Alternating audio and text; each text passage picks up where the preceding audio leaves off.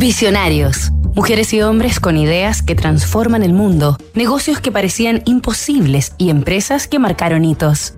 Construir un grupo de futbolistas homogéneo y unido, cuando algunos son titulares y otros no, es la batalla de cada día, el gran reto y el desafío más grande para un entrenador. Pep Guardiola. La innovación estratégica. Proveniente de la Masía, como se llama a la escuela formativa del Fútbol Club Barcelona, Josep Guardiola fue promovido al primer equipo del Barça en 1990, a los 19 años, por el entrenador Johan Cruyff, quien advirtió en la disciplina, estilo, liderazgo y visión de juego de Pep las virtudes para un rol táctico fundamental en su esquema. El director de orquesta de aquel denominado Dream Team, conformado por figuras como Laudrup, Kuman, Romario y Stoikov. Con Guardiola como eje y reloj, aquel Barcelona cambió para siempre el fútbol de España, hasta en el que entonces predominaba el juego tosco y brusco, hacia patrones cada vez más estéticos y asociados, en que el traslado de la pelota en precisión y la técnica individual fueron ganando protagonismo.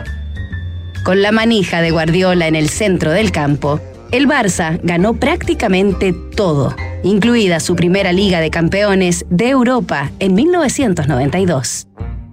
Pep Guardiola hizo carrera en el Barcelona hasta el año 2001 y luego llevó su fútbol a equipos de Italia, Qatar y México, hasta que colgó los botines en 2006.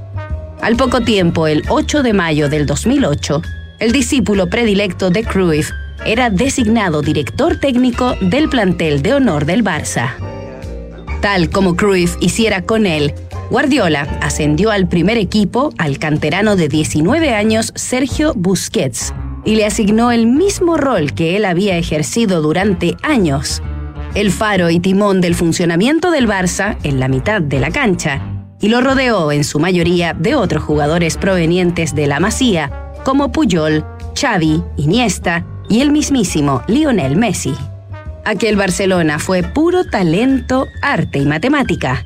Guardiola desarrolló un perfecto sistema de triángulos en movimiento en torno al futbolista que llevaba la pelota, que enloquecía a los rivales, corriendo sin poder recuperar el balón, mientras los catalanes daban pases cortos sin parar, conquistando los espacios desde el arquero Víctor Valdés hasta los delanteros un espectáculo sin precedentes que en 2009 llevó al Barcelona a convertirse en el primer equipo del mundo en conseguir un sextete, ganando los seis trofeos que disputó aquel año. Nos reencontramos mañana con el último capítulo de esta historia. ¿Te preocupa la reforma previsional, la jornada de 40 horas o el cambio las gratificaciones? recurre al equipo de asesoría laboral de PwC Chile, expertos en reorganizaciones, auditorías laborales, soporte en negociaciones colectivas y más. Visita pwc.cl.